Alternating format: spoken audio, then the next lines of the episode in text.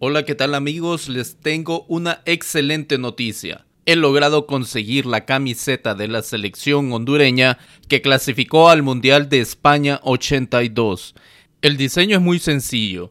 Básicamente es una camiseta blanca con el escudo de Honduras en la parte izquierda y el logo de Adidas en la parte derecha. En los hombros solamente tenemos tres franjas azules.